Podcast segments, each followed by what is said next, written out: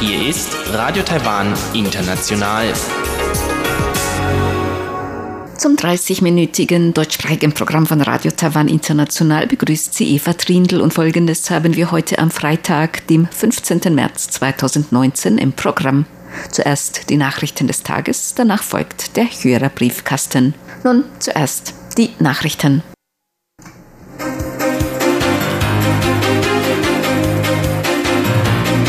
Hier ist Radio Taiwan International mit den Tagesnachrichten vom Freitag, den 15. März 2019. Die Schlagzeilen. Präsidentin Tsai empfängt Verteidigungsminister Morina aus Guatemala. Und das US-Außenministerium kritisiert Chinas Behinderung der WHA-Teilnahme Taiwans. Und der Personaldienstleister Jobbank 1111 Monatseinkommen stiegen 2018 um 1,02 Prozent. Und nun die Meldungen im Einzelnen.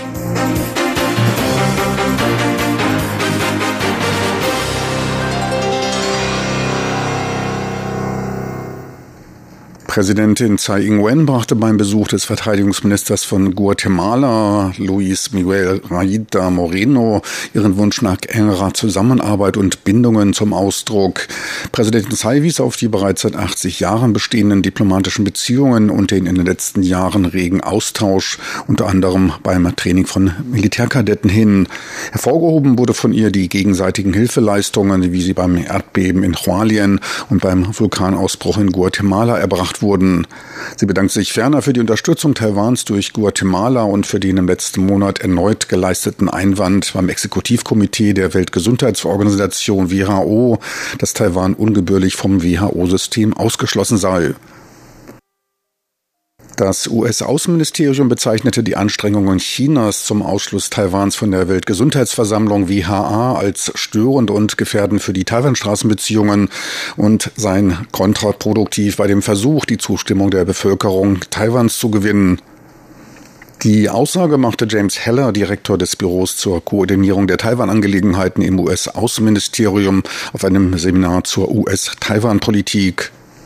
James Heller betonte, dass die USA weiterhin die Mitgliedschaft Taiwans in internationalen Organisationen unterstützen, in der die Qualifikation als souveräner Staat nicht erforderlich sei.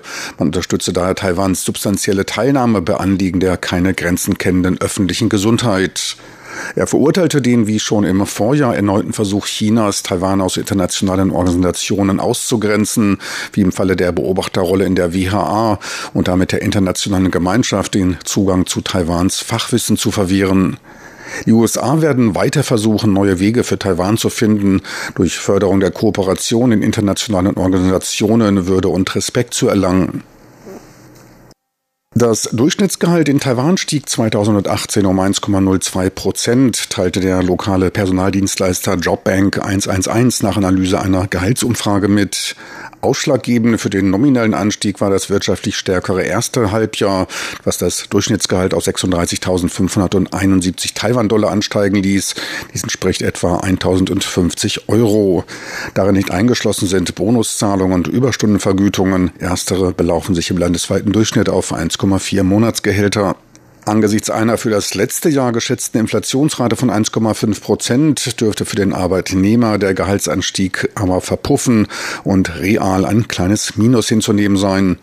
Laut den Zahlen des Personaldienstleisters wurden die höchsten Einstiegsgehälter mit ca. 35.150 Taiwan-Dollar nach ca. 1.000 Euro in der Informations- und Telekommunikationsindustrie gezahlt. Durch Fördermaßnahmen zur Stärkung der Forschungslandschaft und des Universitätsbereichs wurden dort die Bezüge zwischen 5 und 8 Prozent erhöht. Beim Ausblick für das laufende Jahr zeigte sich die Jobbank 1111 wegen der globalen Unsicherheiten verhalten konservativ. Man hoffe, dass erfolgreich operierende Unternehmen verstärkt verstärkt qualifiziertere Fachkräfte nachfragen werden. Arbeitnehmern wurde zur Verbesserung der Einkünfte empfohlen, neben der Aufnahme von Teilzeitjobs die Annahme von externen Aufträgen bzw. bei vorhandenen Fähigkeiten selbstständig Dienstleistungen anzubieten. Nach China, Indien, Australien und Europa hat auch Taiwan den Luftraum für Maschinen des Typs Boeing 737 MAX gesperrt. Anlass sind zwei Flugzeugabstürze von 737 MAX-Fliegern in Indonesien im Oktober letzten Jahres und am 10. März in Äthiopien, bei denen insgesamt ca. 350 Menschen ihr Leben verloren. Taiwans Zivilluftfahrtbehörde schließt Probleme bei der automatischen Steuerung des Fliegers nicht aus und entschloss sich wegen etwaiger erhöhter Risiken für ein Flugverbot über Taiwan. Die Auswirkungen des Flugverbots dürfte sich in Taiwan begrenzt halten. Inländische Fluggesellschaften haben keine Boeing 737 MAX Passagierflugzeuge in ihrer Flotte. Nur wenige ausländische Fluggesellschaften fliegen Taiwan mit der 737 MAX an. China Airlines und EVA Air hatten bisher keine Kaufpläne für diesen Flieger. Far Eastern Airlines überdenkt erneut ein geplantes Leasing dieser Maschinen. Entschieden werden soll darüber nach einer Aufklärung der Unglücksursachen. Die Zulassung von in China basierten Online-Streaming-Medien in Taiwan wird von der Entscheidung der Landeskommunikationsbehörde NCC abhängig gemacht, teilte deren Vorsitzende Chan Ting-i am Freitag mit. Bei der Entscheidung des für die Telekommunikationsindustrie zuständigen NCC wird auch die Meinung der Festlandskommission MAC mit einbezogen. Konkret handelt es sich um die chinesischen Unternehmen Tencent und Youku, die in Taiwan über einen OTT-Agenten ohne lokale Präsenz Online-Inhalte aus China zugänglich machen wollen. Beim OTT werden Audios, Videos oder andere Medieninhalte ohne Einbeziehung eines weiteren kontrollierenden Vertreibers ausgestrahlt. Laut dem MAC gäbe es Sicherheitshinweise, dass Tencent und Youku Teil einer Anti-Taiwan-Strategie von Chinas Radio- und Fernsehanstalt seien. Auch Taiwans OTT-Verband warnt vor zu starker Wettbewerbsverzerrung durch finanzstarke im Ausland sitzende Betreiber und forderte zur besseren Überwachung die Einrichtung eines Tochterunternehmens in Taiwan verpflichtend zu machen. Überlegungen, wie in der EU einen lokalen Mindestanteil an Inhalten von 30 Prozent einzuführen, stehen ebenfalls an. Das Risiko mentaler Probleme bei Kindern steigt mit zunehmendem Alter bei der Vaterschaft. Dies ergab eine länderübergreifende Studie zwischen Forschungseinrichtungen aus Taiwan und den USA. Bisher ging man immer davon aus, dass dies lediglich auf sich in einem hohen Reproduktionsalter befindliche Frauen zuträfe. Nach Untersuchung der Gene von 3000 Familien, in denen beide Elternteile keinerlei psychische Krankheiten aufwiesen, aber das Kind unter Psychosen litt, stellte man fest, dass das Alter des Vaters bei der Geburt hoch war. Das Risiko einer Psychose für Kinder steigt um 30 Prozent für jede weitere Lebensdekade des Vaters.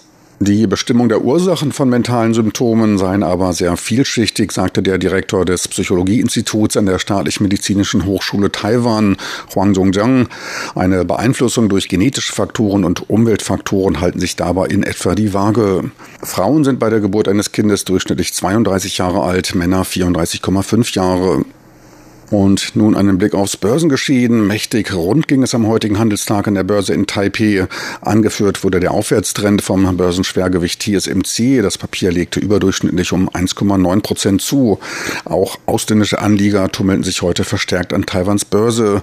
Der Umsatz sprang dadurch fast auf 6 Milliarden US-Dollar. Der TAIEX legte um 90 Punkte oder 0,9 Prozent zu und schloss beim Tageshoch von 10.439 Punkten. Den US-Dollar berührte das allerdings recht wenig. Er war nahezu unverändert bei 30,91 Taiwan-Dollar, der Euro bei 34,96 Taiwan-Dollar. Und nun zur Wettervorhersage für Samstag, den 16. März 2019.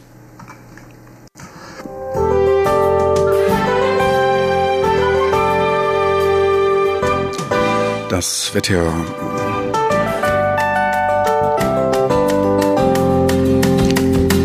In der Nacht zum Samstag ist es im Norden leicht, zum Süden hin stärker bewölkt. Es bleibt aber trocken. Im Norden sinken die Temperaturen bis auf 15 Grad Celsius, in der Südhälfte zum Teil bis auf 17 Grad.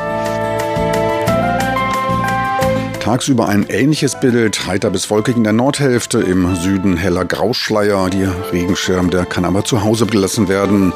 Im Norden steigen die Temperaturen im Tagesverlauf bis auf 22 Grad, im Süden können 28 Grad erreicht werden. Sie hörten die Tagesnachrichten von Radio Taiwan International vom Freitag, den 15. März 2019.